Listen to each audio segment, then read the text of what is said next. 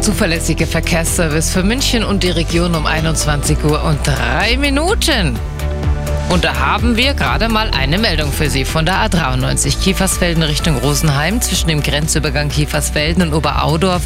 Das ist der Standstreifen blockiert, da steht ein Pannen-LKW umeinander. Ansonsten rollt es und fahren Sie mal bitte vorsichtig. Es ist glatt auf den Straßen. Und sollten Sie noch Blisse entdecken,